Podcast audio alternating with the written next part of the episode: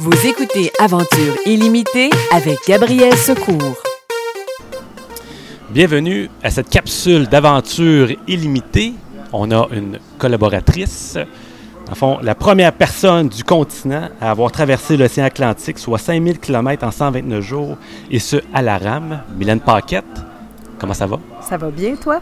Ça va très bien aussi. Écoute, j'étais devant moi, fait que ça peut pas aller Oh, mieux. merci. Ça fait plaisir. Nous sommes au café Bistrot 7 grains, Oui, en fond, sur la rue Saint-Paul. oui. Ouais, Dans le? Vieux-Montréal, en fait, c'est que euh, on a découvert la place il y a pas très longtemps, moi puis euh, Martine, mon amie avec qui on a fondé euh, l'équipe de canoë à glace. Puis on est venu ici, elle m'a emmené ici la semaine passée, puis il y avait des enfants qui couraient partout dans la place, t'entendais euh, le monde travailler en arrière. Tu sais, c'est une famille de Marocains qui tiennent la place ici, puis je trouve ça familial, agréable, le fun. Tu as l'impression de faire partie du quotidien d'une famille. Donc, c'est pour ça que je voulais être ici, tout près aussi du lieu d'entraînement en canoë à glace. Super, fait que c'est sympathique. Ouais, vraiment. Ouais. Puis on est comme dans un autre monde avec la petite musique, euh, la musique qui joue. C'est toujours de la musique de- de- d'ailleurs, donc euh, ça nous permet de voyager en même temps. Non, c'est ça, c'est culturel. Ouais. En fait, je suis curieux. Ouais. En fond, qu'est-ce qui se passe dans ta vie présentement? Qu'est-ce qui se passe dans ma vie? Ben, je t'ai emmené une surprise parce que, ben oui, parce que je voulais te montrer ça. Regarde, hier, j'ai reçu une médaille du gouvernement français. Regarde, je l'ai emmenée pour toi. C'est l'Ordre national du mérite. C'est ça, chevalière de l'Ordre national du Ben mérite. voyons donc, c'est donc bien Je l'ai fait tantôt quand je suis arrivée, mais je l'ai reçu hier soir. OK. Fait que voilà, c'est le gouvernement français qui a comme euh, souligné ma traversée de l'Atlantique à la rame. Euh, je trouvais ça cool. Fait que, Ben, euh, c'est voilà. cool, C'est ça. ça qui s'est passé euh, dans ma vie depuis 24 heures. OK. Alors, c'était super le fun. On est allé à la Maison de la France et puis la consul générale euh, euh, de la France à Montréal qui m'a remis euh, cette belle décoration. Donc, OK, voilà. en main propre. Ouais, donc ça, c'est ce qui se passe de neuf depuis 24 heures. Puis sinon, ben, il y a une nouvelle saison de canoë à glace qui commence dans quelques, quelques semaines à peine. En fait, les compétitions commencent en février. Euh, pardon, en février, en, ouais, en janvier, début jan- euh, mi-janvier. Puis, euh, ben, on s'entraîne en canoë à glace euh, trois, quatre fois semaine. On a agrandi l'équipe cette année. Donc, on est la troisième équipe à Montréal. Il y a déjà une quatrième équipe. Ça gagne en popularité. Il y a une quatrième équipe qui vient juste de joindre les rangs de l'Association des coureurs de canoë à glace. Et puis, à part de ça, j'ai mon petit bureau ici dans Vieux-Port, pas loin du site où on s'entraîne. Puis, ben, je monte une nouvelle conférence pour euh, les entreprises et les écoles. Puis, peut-être une nouvelle conférence sur le Saint-Laurent aussi. Donc, euh, beaucoup de travail en communication. Puis, euh, ben voilà. Moi aussi, j'aimerais peut-être faire un podcast un jour. Donc, peut-être qu'un jour, c'est moi qui vais t'inviter à mon podcast. Je sais pas, hein? Peut-être qu'un jour, tu vas en faire de la publicité pour le mien. Tu, tu vas parler de mon podcast. Donc, je parlerai du tien, moi aussi. OK, c'est génial. Ça, c'est un marché conclu. c'est bon. Ça fait présentement 4 ans et 17 jours que tu as réalisé la traversée de l'Atlantique, Ouais, en fond, tout seul. ouais. Et puis, je voulais savoir comment que tu réussis à continuer à faire vivre, en fait, cette aventure-là, qui est extraordinaire en passant. Ben merci. Euh, c'est particulier parce que euh, quand je suis revenue sur Terre, c'était pas mal euh, sur Terre à Montréal. Là. Euh, Je suis arrivée le 20 novembre, euh, le 12 novembre en France, le 20 novembre à Montréal ici. Puis à chaque fois qu'on est dans, depuis quatre ans, donc ça fait quatre fois que je le vis, euh, ben trois fois, c'est-à-dire. Donc depuis ces trois dernières années, je, suis comme un peu dans le mood du retour. Tu sais, le mood avant les fêtes, le petit mood de novembre, les journées sont courtes, on rentre en dedans, on s'abrille, on a froid. Moi, j'adore l'automne. Donc, je suis dans cette espèce de mood-là. Donc, c'est facile pour moi de répondre à tes questions de comment, qu'est-ce que j'en retire aujourd'hui, puis comment ça, comment je voyage encore avec le, avec ce projet-là, parce que je me sens toujours un petit peu comme à mon arrivée quand on est en novembre. Et puis, euh, ben, cette année particulièrement, je trouve que ça fait longtemps. Tu l'année passée, je me sentais encore proche de cette aventure-là, mais là, plus on s'éloigne dans le temps, euh, ben plus, euh, plus cette aventure-là, elle m'échappe pas vraiment. Là, tu sais, je la sens vraiment euh, bien présente quand même dans ma vie parce Ouais. que je gagne encore ma vie avec ça. Mais je sens que je sens que je m'éloigne vraiment, que ma vie est en train de changer. Les- Donc, ben, tu euh, évolues sûrement à travers ça ouais, aussi. ouais, c'est ça, D'autres occasions, d'autres opportunités, Ouais. sûrement qui s'offrent à toi Oui, oui, ça. exactement, oui. Puis euh, là, je te dirais que depuis un an, euh, je commence sérieusement à songer à d'autres grandes aventures. J'avais plein d'idées les trois premières années, mais là, depuis un an, là, on, a sorti les calepins, on a pris des notes, on a pris des mesures, on essaie d'imaginer un bateau, on essaie d'imaginer un tracé, une trajectoire. euh, euh, un où, quoi, quand, comment. Donc, depuis un an, là, ça, ça, ça mûrit, ça mûrit, puis ça devient de plus en plus mature pour que peut-être éventuellement en parler beaucoup plus ouvertement. Mais là, pour l'instant, on rêve d'articles, euh, OK. d'articles canadiens à la, à la voile. Mais c'est tout ce que je peux dire pour l'instant. Dans le fond, les projets en rêve sont en train de se concrétiser tranquillement Ouais, pas ouais. Ah, c'est génial, ça. Oui, parce que plus on s'éloigne, c'est ça, de ma traversée, mais plus, moi, l'horizon me manque. là. Ouais. J'ai beau euh, habiter près du fleuve puis voir l'horizon tous les jours. C'est pas pareil quand tu as les pieds mouillés puis que tu es dans l'aventure. C'est pas la même chose. Puis, Euh, ben, pour, euh, pour mieux répondre, dans le fond, euh, comment je la fais vivre encore au quotidien, ben, mon aventure, je la partage avec les conférences, avec ben, mon livre. Les gens, les gens lisent le livre, j'en reçois souvent des commentaires aussi. Mais concrètement, le quotidien qui- me reste de cette aventure-là, c'est vraiment quand je la raconte sur scène, quand je la partage à des entreprises ou à des, des élèves, des, des, des gens devant moi dans une salle. Donc, c'est pas mal ce qui me... Le quotidien de cette aventure-là m'accompagne encore quand je la raconte, mais c'est pas mal ça. Je me sens quand même assez loin là, de, de cette aventure. Ouais.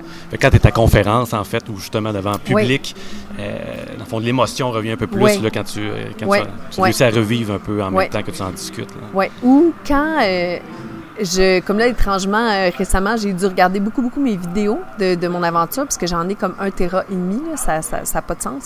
J'en ai beaucoup.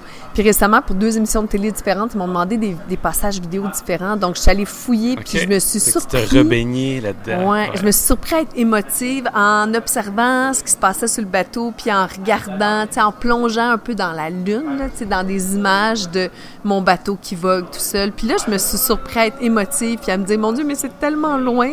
Non, c'est ça. Mais- En plus de le voir d'un fond d'un œil externe, parce que là, tu, tu le regardes sur une vidéo, tu, sais, tu l'as vécu personnellement dedans, mais là, t'as- ta vision n'est pas la même après le recul aussi. Oui, exactement. C'est différent euh, quand je regarde des vidéos maintenant. euh, ouais. OK. Dans le fond, tu as eu une grosse préparation par rapport à l'aventure que tu as réalisée. Euh, comment que c'était l'avant, le pendant et aussi l'après? Ben, en fait, moi, je dis souvent que le avant, c'était les pires années de ma vie. Parce que j'étais très pauvre, j'étais pas. euh, ça marchait pas, là. Ça fonctionnait pas, je ne trouvais pas de partenaire, de commanditaire, euh, de.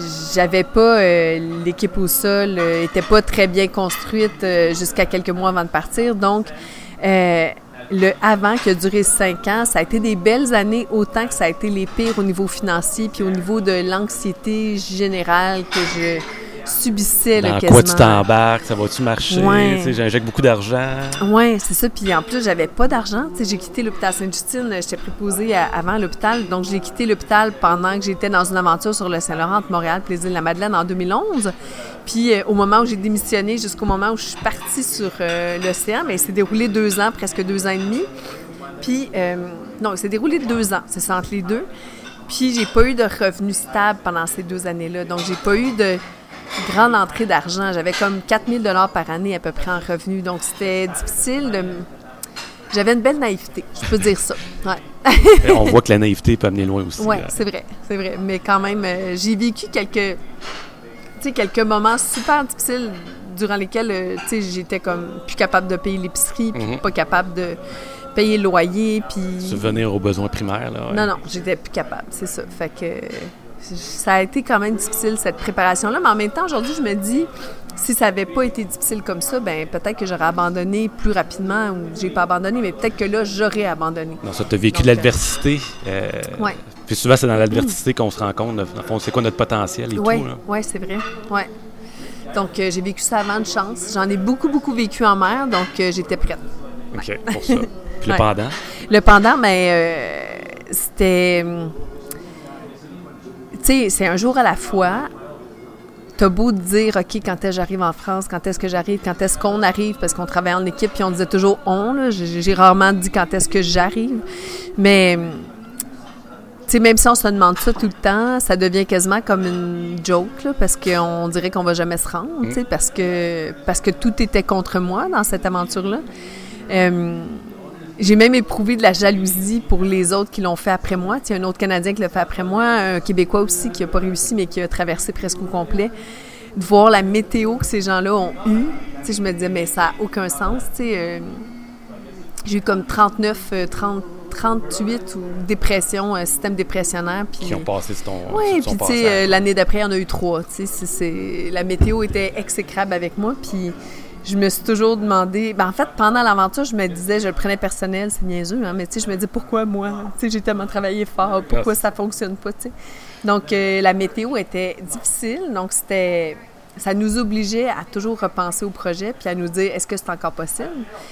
Puis durant l'aventure, il y avait la garde côtière qui ne croyait pas, qui appelait mon équipe à toutes les semaines pour dire OK, on peut aller la chercher. Vous nous dites quand on y va. Là, il est à tant de milles d'apporter des avions, des hélicoptères, des bateaux. Vous nous dites quand on y va. Donc, mon équipe avait de la pression. Mais toi, tu étais au courant de ça? Est-ce que ton équipe partage l'information ou ça restait juste pour qu'il y ait une chance? Parce que là, c'est sûr que pour toi, le moral, là, ça. Pardon. Donc, mon équipe me partageait pas ça. À un moment donné, j'ai intercepté un appel, euh, tout simplement. je l'ai su, puis j'ai resté maison avec ça. Mais c'est parce que j'avais une bonne journée cette journée-là, c'est tout. parce que si j'avais su la pression qu'eux subissent, j'aurais pas... Euh, j'aurais pas été zen avec ça durant toute l'aventure. Euh, ma compagnie d'assurance m'a laissé tomber durant l'aventure. Mon bateau était plus assuré parce qu'ils voyaient ça aux nouvelles que je traversais l'océan et que j'arrêtais oh, pas de oh. chavirer. Ils ont dit non, on va mettre un time-out. On c'est bien trop dangereux, c'était pas supposé d'être comme ça, on n'assure plus le bateau. Donc ça, je l'ai pas su non plus. Ben, j'espère. j'espère, parce que mon équipe, oublie ça, il n'était pas question que mon équipe me dise que mon bateau n'était plus assuré. Parce que si m'arrivait une avarie majeure ou, tu sais, vraiment une blessure importante, là, j'aurais pas abandonné mon bateau. Parce qu'abandonner mon bateau, c'était abandonner la seule chose qui comptait pour moi, ben oui. Donc, euh, j'aurais, j'aurais refusé les secours, j'aurais accepté d'être infirme là, pour pouvoir sauver ce bateau-là. OK. Donc, euh, donc, il est arrivé plusieurs choses pendant qui m'ont empêché de croire que c'était possible, mais nous autres, moi puis l'équipe, on se disait tout le temps, euh, ben on va faire la journée, on verra demain. Puis à force de se dire on va faire la journée, on verra demain, ben c'est comme un waypoint, mm c'est comme un point de passage à tous les jours. Tu, tu dis, ouais. tu check, ok, t'as fait la journée, ok. Puis les journées où je voulais vraiment abandonner, que je leur en parlais, ils disaient ben attendez là, on va regarder trois jours comment tu te sens dans trois jours. Puis là, eux m'en reparlaient, ils me disaient puis tu veux-tu abandonner, tu y penses-tu toujours? Ah non non, parle-moi plus de ça. Tu sais, si j'avais déjà passé à d'autres choses, donc. Euh, c'est pour ça que tu dis on, parce que ton équipe a vraiment joué euh, un grand rôle, qu'est-ce que je peux comprendre, le côté moralement, puis du sport aussi, parce que autres, comme tu disais, le stress, il y en avait, parce qu'il y avait, il y avait du monde qui poussait en disant, écoute, c'est, trop dangereux ou peu importe. Là. Exact. j'avais même de la pression, tu sais, par exemple, des journalistes que je connaissais bien, qui me parlaient toutes les semaines, dans la presse plus, par exemple, Jean-Philippe Arcan qui me disait, là, Mylène, t'as-tu plongé dans l'océan pour nettoyer ta coque? Je dis, non, Jean-Philippe, j'ai pas plongé, Donc, euh, je disais, comme, arrête de me le demander, je vais te le garder en primeur. Puis là, je vais te le dire quand ça va ouais, je vais te le dire à toi, là, en premier. Là. Donc, j'avais plongé. Après avoir plongé, j'en ai parlé à personne dans les médias, puis j'ai dit à Jean-Philippe, OK, j'ai quelque chose pour toi, là, puis ça va être toi qui vas avoir la primeur là. Tu sais, même les médias, ils c'était pas du harcèlement, mais je me sentais comme, euh, tu sais, comme un enfant là, qui veut un jouet, là, comme quelqu'un qui tire sur ton, pardon, quelqu'un qui tire sur ton vêtement, là, tu sais, pour, euh, tu sais, j'étais contente parce que les journalistes, ils ont fait en sorte que mon aventure est encore vivante aujourd'hui. Puis, euh, mais c'était vraiment comme durant l'aventure, comme si j'avais créé un monstre. pendant l'aventure, on recevait des demandes, ça n'arrêtait ben, plus. Les écoles. Sûr, quand tu réalises quelque chose d'important comme tu le fais, euh, tout le monde après ça veut avoir sa petite part du gâteau, puis veut, veut, veut, être partie prenante de ça. Oui. Puis comme on n'avait pas, tu sais, nous, on s'était fait prendre à notre propre jeu, en fait on n'avait pas, durant la préparation de cette aventure-là, la recherche de partenaires, il n'y a pas un média public ou privé qui voulait me donner une lettre d'intention de me suivre durant l'aventure. Il me disait même, garde, on va t'acheter tel truc, on va te le payer, prends ça comme une commandite, mais on, ne s'engage pas avec toi. Parce qu'il avait comme peur que ça fonctionne pas. Ils ne pouvaient pas s'engager dans une grille horaire sur une période qui était plus ou moins Précise, établie, tu sais, à la merci de la météo. Tu sais, le monde contemporain, il ne fit pas avec la météo, on le voit. Ah euh, quand il y a une tempête de neige, tout le monde capote.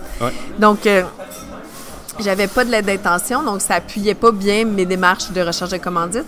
Donc, quand je suis partie en mer, tous les médias, parce qu'ils voyaient que ça fonctionnait, j'avançais pas vite, mais j'étais encore là, puis l'histoire s'enrichissait de plus en plus parce que j'étais là, plus j'étais là longtemps, plus ça c'était devenu une légende, cette traversée-là. C'était déjà une légende avant même que j'arrive sur Terre.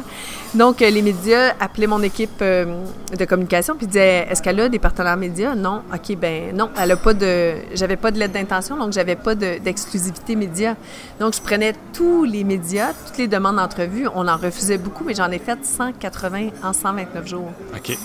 c'est plus que deux, ben oui, ça, par jour. par jour. C'est qu'il y a des journées où j'en faisais 16, 20. Tu sais, les journées où j'ai rencontré le Queen Mary, ben, pendant trois jours, j'étais enfermée dans mon bateau, j'avais une tempête, puis je faisais 15, 20, 30 entrevues dans la même journée. OK. Donc, selon les pics de, De demande ou. de euh, demande, euh, je pouvais travailler à temps plein dans mon bateau, sur le bout de mon téléphone satellite, puis j'ai déjà fait comme 5 heures d'appel dans une journée pour faire des entrevues. Puis ça t'a apporté quoi, ça?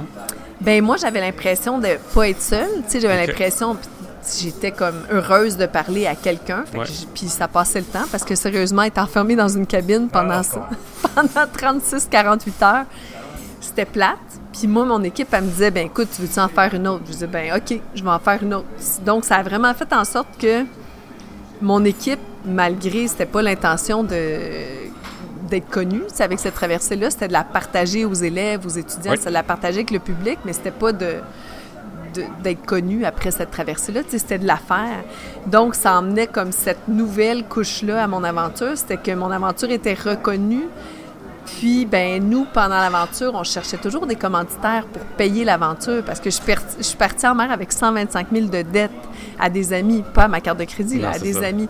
Donc, quand on avait des entrevues, on se disait, ben peut-être qu'on va, puis je le répétais souvent, on n'a pas de commanditaire, il est toujours, en- il est toujours temps d'embarquer. Quelqu'un qui va apparaître. Euh, quelqu'un qui va apparaître. Donc, on se disait, OK, ben ça va régler les dettes de l'aventure. Donc, plus j'en donnais, ben plus ça payait aussi. euh, on chargeait une petite somme de rien là, pour faire une entrevue. On chargeait le temps que ça nous coûtait en, en minutes de téléphone satellite. Fait que pour moi, c'était comme un travail rendu là de donner des entrevues. Mais ça m'apportait euh, à quelque chose. C'était comme une carotte au bout du bâton. Je Ouais. me disais, ah, ben, peut-être qu'il va y avoir un partenaire au bout de ça. Tu sais, une grosse journée, là, euh, 30 entrevues sur Queen Mary. Là. Il y a du monde qui va embarquer là-dedans, c'est sûr, là, Ben qui oui. vont vouloir avoir leur nom sur mon site web. On avait des 200 visiteurs, 200 000 visites des fois. OK. 200 000 visites, mon site web crashait. Fait qu'on se disait pourquoi que les commanditaires se pointent pas, tu sais, pourquoi que. Puis je le répétais souvent. Donc, je pense que les gens, même durant l'aventure, les entreprises voulaient pas s'associer à ça parce qu'ils se disaient peut-être, ben si elle meurt euh, avant d'arriver en France, ben au moins elle n'emportera pas notre image de commerce. Je, je, je sais pas. Ils Ouais, devaient se dire quelque chose comme ça. arrière ça les ça? inquiétait. Tu sais. OK. Ouais. Puis l'après? L'après. Euh, L'après, après l'aventure, il y a eu comme une espèce de. En fait, moi, je me suis sentie extrêmement libre sur mon bateau, même si j'avais, par exemple, des entrevues, euh, de la recherche scientifique à faire. J'avais plein de tâches à faire sur le bateau. J'avais de la vaisselle à faire aussi, Ouais, comme on entend la vaisselle, des tâches à faire euh, ménagères, on va dire, maintenir le bateau en ordre. Donc, j'avais plein de choses à faire sur le bateau, mais je m'étais sentie super libre Tu le durant cette faisais quand tu aventure-là. voulais, c'était Ouais. à ton rythme, à toi. Oui. La seule liberté, ben en fait, la seule prison dans laquelle j'étais, c'était de ramer. Tu sais, c'était rame. Puis la seule autre prison, c'était de rester enfermé quand vraiment je... La seule obligation, c'est de rester enfermé quand c'était dangereux, mais ça allait de soi. C'était pas, Ouais. c'était pas euh, difficile pour moi de le faire. Puis, euh, après mon aventure, c'était comme si j'avais plus accès à cette liberté-là. Je pouvais plus choisir. J'avais plus. Tu sais, je suis arrivée sur Terre en novembre, je me suis reposée un tout petit peu dans le temps des fêtes, j'ai vu ma famille, là, des parties, des surprises, des, des ça, des apparitions médiatiques, des entrevues, nanana. Et là, de fil en aiguille, en janvier, j'avais plus de liberté du tout. J'avais jusqu'à 14 conférences par semaine. Donc, après, les 200 conférences que j'ai faites en un an et demi après, puis l'écriture de mon livre, ça m'a vraiment. euh, je pense qu'encore aujourd'hui, des fois, j'ai une fatigue accumulée que je sais que c'est le retour de ma traversée qui est encore qui se fait ressentir. J'ai fait, là, je suis rendue à 410, 415 conférences à peu près, mais donc en quatre ans, donc c'est Ouais. plus que, tu sais, la première année et demie, j'en ai as fait euh, 200 sur 2, là. 365 Ouais, jours. C'est- Ouais. C'est quand même intense. Ouais, c'est vraiment intense. Ouais. Fait que après l'aventure, c'était sentir que je m'appartiens pas, puis que les gens, sais, après mon aventure, les gens me reconnaissaient beaucoup, ils venaient me voir. Là, Ouais. là, j'ai comme, là, ça, ça s'est calmé, puis c'est- c'est correct comme ça. Mais j'a- j'avais l'impression de jamais être libre, tu sais, d'appartenir au public, puis de jamais être libre, puis que, tu sais, quand les gens me croisaient, me posaient des questions, c'était super gentil, c'était bien intentionné, mais c'était, ah, qu'est-ce que c'est la prochaine aventure? J'avais comme une, une pression, comme dans ma tête, OK, le monde, ben si tu veux continuer d'être aimé, ben il faut que tu fasses une autre aventure. Tu sais, là, il faut, l'obligation je ressentais beaucoup ça, puis j'ai, plus souffert après mon aventure de cette, de cette, euh, de ce manque de liberté là, tu sais, de pas avoir de temps libre pour moi, de temps pour dire comme c'est cette semaine je rentre pas travailler, tu sais, je pouvais pas faire ça. J'en profite pour moi, là. Non, Ouais. c'est ça, j'avais pas ça. Ouais. À force, t'es tombé dans la roue de justement l'accomplissement que tu as réalisé, puis Ouais. tout le monde toutes les demandes arrivaient. Je, je- je comprends très bien, dans le fond, tu dis, Ouais. je peux pas manquer toutes ces opportunités-là qui, Oui. sont, qui s'offrent à moi, fait que là, tu sautes dedans. C'est vrai que quand Ouais. on est euh, justement sollicité comme ça, qu'on doit Ouais. tomber un peu dans justement dans ces trous Ouais. là, qui n'arrêtent pas. Oui, puis il y a beaucoup aussi de trucs bénévoles que j'ai fait, c'est des organismes, des fondations que j'ai appuyées, puis j'étais pas capable de dire non. Donc, euh, j'y allais en me disant, ben, je peux-tu vraiment emmener quelque chose à cet organisme-là? Je vais y aller, mais là, je faisais beaucoup de bénévolat en plus du travail, puis je me sentais insuffisante. Tu sais, je me sentais. Juste être moi, là, c'était pas suffisant pour personne. Tout le monde m'exprimait leur déception de, ben, vous m'avez dit non pour telle organisation. Fait que moi, là, me faire dire que je déçois ça, ça quelqu'un, touche au cœur, là, ça ouais. me touche vraiment. Fait que, tu sais, je me suis oubliée pendant plusieurs mois, puis ma santé, à un moment donné, j'étais à fleur de peau, puis j'étais épuisée, puis euh, je m'appartenais plus, puis j'ai trouvé ça difficile, ouais, cette période-là était difficile. Puis il y a aussi, là, après, il y a une longue période durant laquelle il y a eu des requins autour de moi. OK? Donc, il n'y a pas eu de requins tant que ça en mer, mais il y en a eu trois beaux gros requins à mon retour de ma traversée. Puis euh, ça, ça n'a pas été connu du public. On n'en a pas parlé, mais trois bons gros requins euh, ouais, que j'ai dû euh, me défaire. Donc, mon avocat était près de moi souvent après mon aventure. c'est là que tu te rends compte tu dois être bien entouré aussi Ouais, pour ouais. justement contrer ça. Oui, que ouais, c'est ça. Donc, euh, j- on a réussi à manier, là. On, on est correct, là, mais ça a comme... euh, tu sais, des gens qui... qui tu cherches les opportunités. Ouais, là, c'est ça. Puis pas toujours pour le bon. euh. Oui, exactement. Parce que là, je représentais euh, tu sais, une certaine valeur. Donc, des, des gens malveillants, ma- tu sais, malveillants, je sais pas comment on dit ça. Ouais, ma- ma- malveillants, malveillants, ouais, c'est ça. Euh, mal Ouais, mal qui, ouais, qui, qui étaient comme pas là pour les bonnes raisons. Donc, ça a été dur pour moi de. Mais maintenant, je sais mieux reconnaître les gens mal intentionnés, tu sais, les gens qui ont un agenda caché. Mais euh, ça m'a apporté ça après. Ça m'a apporté le fait de. Je suis moins naïve qu'avant. Tu sais, avant mon aventure, j'étais ah, tout le monde est beau, tout le monde est fin, tu sais, puis j'exprimais ma. Sais, je cherchais des commanditaires, fait que, tu sais, je disais j'ai besoin, j'ai besoin, donc j'exprimais ma vulnérabilité, tu sais, j'ai besoin de commanditaires, donc les gens euh, mal intentionnés, ils venaient, mais je représentais pas tant de réussite que ça, je l'avais pas fait. tu sais. mais après, là, quand tu réussis quelque chose de gros comme ça, ben il y a beaucoup de gens qui m'ont approché, qui, avec lesquels j'ai eu, j'ai, j'ai été dans le pétrin, donc euh, j'ai appris beaucoup de ça. Ouais. Pour la prochaine expérience, dans le fond, Ah ça t'a amené justement à savoir un peu euh, tes stratégies, puis euh, Ouais. Dans le fond, où est-ce que ça va t'amener, puis justement Ouais. comment réagir à ça. Oui, exactement. Prochaine expérience, euh, ça va être plus dur d'entrer en contact avec moi pendant, Non, c'est avant, ça. puis peut-être après. ouais. Mais ce sera pas moi la prochaine expérience, ça va être une gang de personnes, donc ça va peut-être être plus euh, facile aussi. OK. Ouais, OK. exactement. ouais. Peux-tu me parler du Hermel? Qu'est-ce qu'elle représente en fait plus pour toi? Euh, le Hermel, ben pour moi, c'était. Après l'aventure, c'est drôle parce que. Ben, sais, sur la nuit de mon arrivée, est arrivé quelque chose qui a fait en sorte que mon Hermel sera plus jamais pareil. Tu euh, il y avait deux personnes dans mon équipe qui sont allées fouiller dans mon bateau pour trouver les cartes SD, puis les, les, les disques durs et tout pour protéger euh, le contenu, pour pas que mon bateau se fasse piller durant la nuit, qu'il soit volé.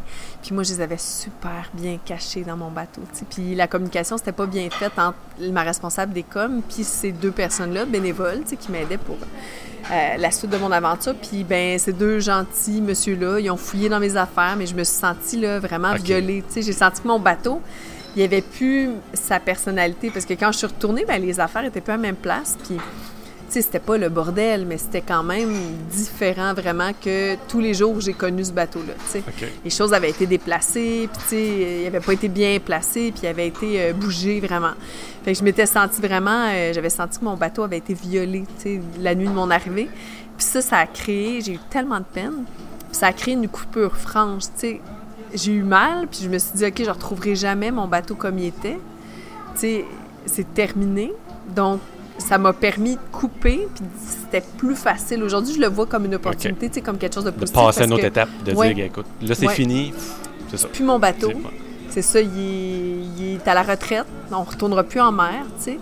Puis euh, j'ai menti à mon bateau quelques semaines avant d'arriver. Moi, je parlais à mon bateau tout le temps, puis je disais, on s'en va juste faire un voyage sur Terre, ça va bien aller, tu sais. Mais j'y ai menti, délibérément. Pauvre bateau, il m'a cru. Puis euh, donc, j'ai juste dit à mon bateau, euh, on va aller faire un tour sur Terre, puis là, je l'ai mis euh, au rencard. Ah, en fait, ouais, c'est ça. Mais tu te préparais toi mentalement Ouais, à faire en ça. sorte de. Exactement. C'est drôle des fois comment c'est comme, tu sais, les mots sont importants. Tu sais, quand tu es Ouais. dans l'aventure, puis tu, tu te fais accroire des affaires. tu- Ouais. Tu, tu te dis non, non, c'est pas fini, on va revenir, mais dans le fond, c'est fini, tu reviendras pas dans ce bateau-là, dans ces conditions-là. En fait, tu voulais pas faire la coupure non plus. Tu voulais pas arrêter. Non, c'est c'est ça. je voulais pas arrêter. Puis euh, donc, euh, avant même que mon bateau il arrive au Québec, après mon aventure, j'avais déjà des offres d'achat pour, pour le bateau. Donc, euh, il y a un Australien qui voulait l'acheter pour traverser euh, la Tasman ici, là, euh, entre l'Australie, puis je veux pas me tromper, là, mais bon, dans ce coin-là. Puis euh, il y avait quelqu'un d'autre aussi qui m'avait offert de l'acheter. Puis finalement, il y a des gens qui m'ont dit non, il faut qu'il reste au Québec. Puis j'étais d'accord avec le fait que, ben, tu sais, si la traversée a été importante, dans le fond, dans, tu sais, dans l'histoire, je, je le prétends pas, là, mais tu sais, c'est des gens qui, qui pensent que ça a été important puis que ça a été un fait marquant, ben, on va le garder au Québec. Effectivement, on peut peut-être on peut peut-être trouver un endroit où mettre le bateau puis que le bateau permette aux gens de rêver puis de, peut-être que le bateau peut poursuivre ma tâche, ma tâche, ma, mission qui était d'inspirer les gens à travers tout ça. Peut-être que le bateau peut continuer sans moi. Donc, euh, il y a quatre, euh, trois musées euh, et le port de cette île qui avaient fait une offre d'achat pour le bateau. Puis euh, c'est le port de cette île qui l'a remporté. Puis ça, ça a été super difficile parce qu'après l'aventure, il y a eu tellement de gens qui voulaient qu'il soit à Rimouski ou à Charlevoix ou à l'île-sur-mer. Puis c'était cette île qui l'a emporté, mais c'était même pas une question d'argent parce que tout le monde donnait le même montant d'argent. C'était le même montant fixe, mais c'était le c'était le désir du port de cette île de le conserver intact puis de le mettre en valeur. Le port de cette île, il m'appelle encore quand c'est le temps de rentrer dans le bateau. Il m'appelle, il me dit là, il faudrait rentrer. On a quelqu'un qui va rentrer dans le bateau. Si tu d'accord avec ça, on va aller comme déplacer ton stock. C'est votre bateau, faites ce que tu, vous voulez avec. Puis il m'appelle encore pour me demander. Comme là, j'y vais en janvier pour euh, fouiller dans les, com- les compartiments étanches dans le bateau parce qu'ils veulent pas le faire. C'est comme non, non, c'est ton bateau. Même si on te l'a acheté, c'est le bateau de Mylène qu'on a acheté. C'est Oh, pas oui. un bateau qui appartenait La à Mylène. représentation est encore là. Puis Il y avait une mission Oui. justement de garder ça euh, le, le plus Oui, euh, authentique intact, possible. ouais, là, ouais. ouais. OK. Ben, je trouve ça bien. Oui, c'est super, oui. Fait que les gens qui se déplacent à cette île pour aller voir, le petit site d'interprétation de ma traversée, ben ils voient le bateau, ils peuvent toucher au bateau, ils peuvent pas monter dedans. C'est interdit de monter dedans, mais ils le voient comme moi je l'ai laissé à Lorient le 12 novembre 2013. C'est- il, il- il est vraiment laissé identique. intact. Ouais. OK. Fait que, Puis en même temps, je pense que c'est important parce que Oui. je veux dire, le, c'est, le bateau qui a fait la traversée Ouais. avec toi. Il n'a pas fait la traversée avec d'autres personnes non plus. c'est ça. Ouais. L'authenticité puis les, d'être intact. Ah, je trouve ça, je trouve ça génial. Quelle est la meilleure ambiance que tu as vécue durant l'aventure? Là, je parle pas nécessairement de l'aventure de la traversée, je Euh, parle dans ta vie. Dans ma vie. La meilleure ambiance, en fait, dans une aventure, c'est ça. Oui, hein? dans une aventure. La meilleure ambiance dans une aventure, ce serait. euh, Tu sais, j'ai traversé l'océan avec cinq gars en 2010, là, euh, des Irlandais, des Anglais.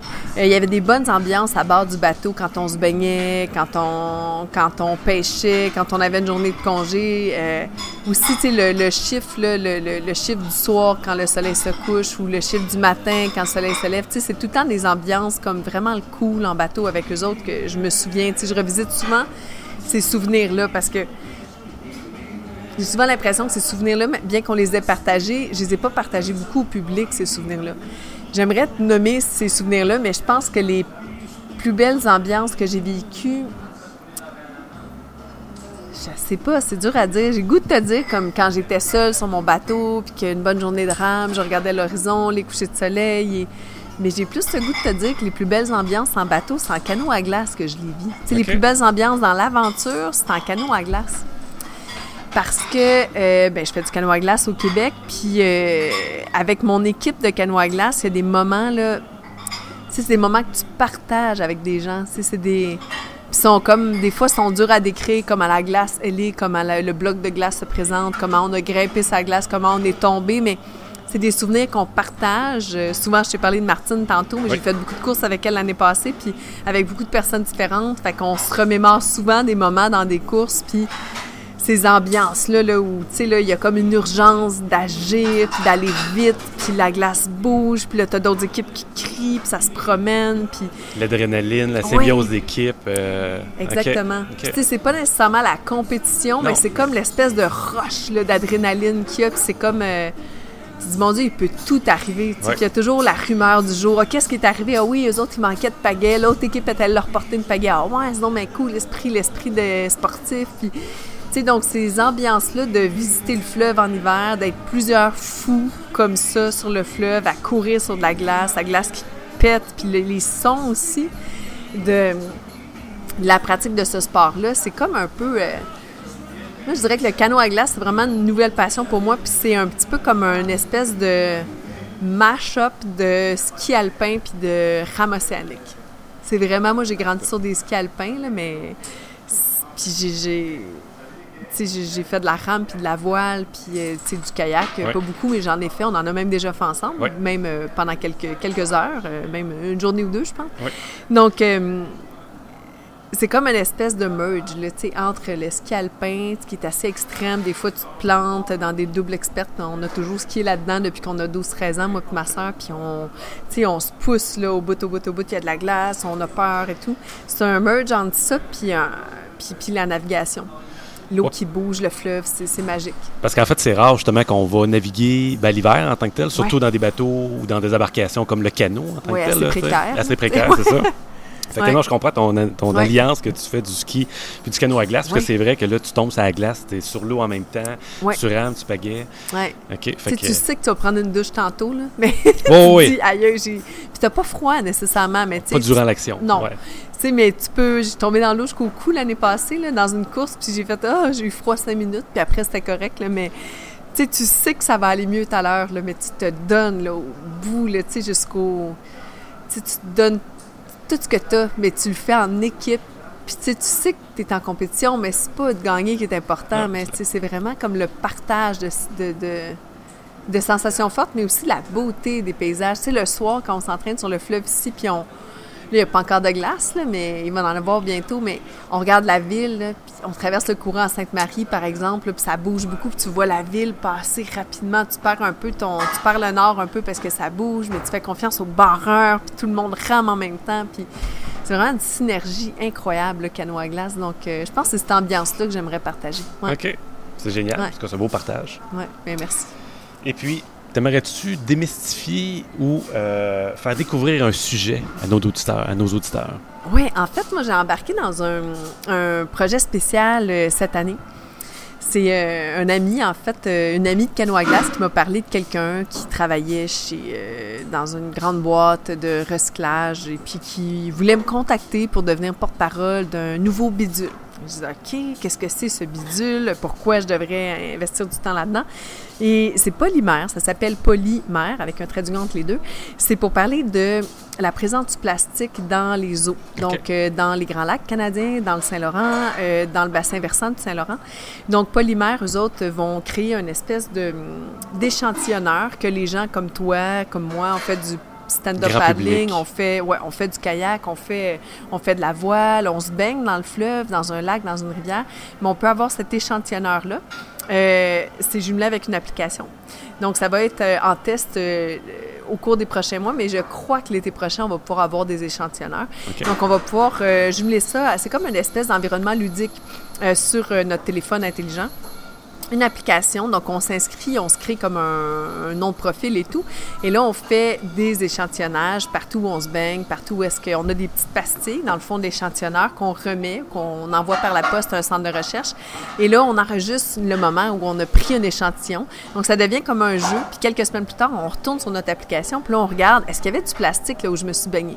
Est-ce qu'il y avait des micro-billes de plastique? Est-ce qu'il y avait des, des micro-déchets de plastique? Est-ce qu'il y avait de la pollution dans l'eau qui pourtant me semblait super propre, super claire, dans laquelle je me suis baignée, dans laquelle j'ai pratiqué mon sport favori? Et là, quelques semaines plus tard, on va sur le site et là, on voit qu'est-ce qu'on a ramassé dans l'échantillonneur. Donc, pourquoi je me suis investie là-dedans? Parce que je trouve que c'est de jumeler la communauté, la société, le public à euh, un portrait, un selfie général de qu'est-ce que c'est l'eau aujourd'hui, qu'est-ce que c'est l'eau cette année dans le- les Grands Lacs, le Mhm. bassin versant du Saint-Laurent et le fleuve. Et puis après avoir récolté ces données-là durant plusieurs mois, ben, on va pouvoir euh, aller voir le gouvernement et légiférer dans la matière pour euh, arrêter de rejeter constamment euh, Des polluants, déchets, ouais, des des- polluants. Oui, c'est ça. Donc il y a beaucoup d'industries autour des Grands Lacs, tant en Ontario, aux États-Unis qu'au Canada, qui rejettent beaucoup, beaucoup leurs eaux usées dans... Ah oui, qu'ils font encore. encore, oui. Fait dans le fond, c'est une Donc, euh, conscientisation populaire. Exactement, Ça par nous le permet. jeu. Ouais. Ouais. Ça nous permet de prendre conscience de l'endroit que je fréquente souvent en- dans- pendant mon sport favori, que je pense qui est très sain, très clair, que je vois pas la pollution, mais ça nous permet de contribuer à euh, une meilleure connaissance de l'environnement. Puis de jouer aussi, tu sais, moi je vois très bien des gens avec l'échantillonneur, des enfants qui s'amusent et tout. Fait que ça m'a vraiment touché ce projet-là. Puis euh, je pense qu'il gagne beaucoup à être connu. Donc, euh, Polymère, bientôt ça va être sur mon site web, ça va être, je vais en parler de plus en plus. Puis euh, je trouve que c'est important.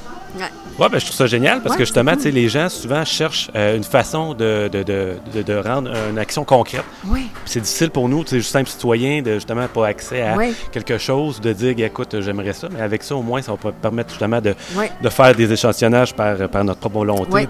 Dans les endroits qu'on veut et tout ça. Fait que, Ouais, wow, beau, pro- beau exactement. projet. Ouais, Polymère, cool. Ouais, excellent. polymère. Donc euh, voilà. Alors euh, Alexis m'a contacté pour ça, puis j'ai dit je pouvais pas dire non, c'est impossible. C'est Ça touche ça tout. va dans mes valeurs, ça me touche. Donc euh, j'espère le partager encore euh, souvent dans les prochaines semaines, prochaines années même. Super. Voilà. Mylène Paquette, Oui, c'est la fin.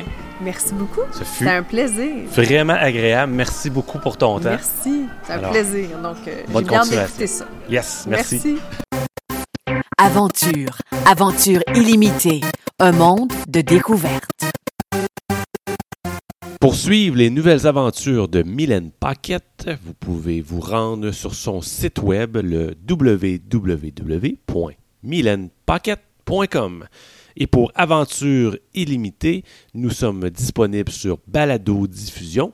Alors abonnez-vous,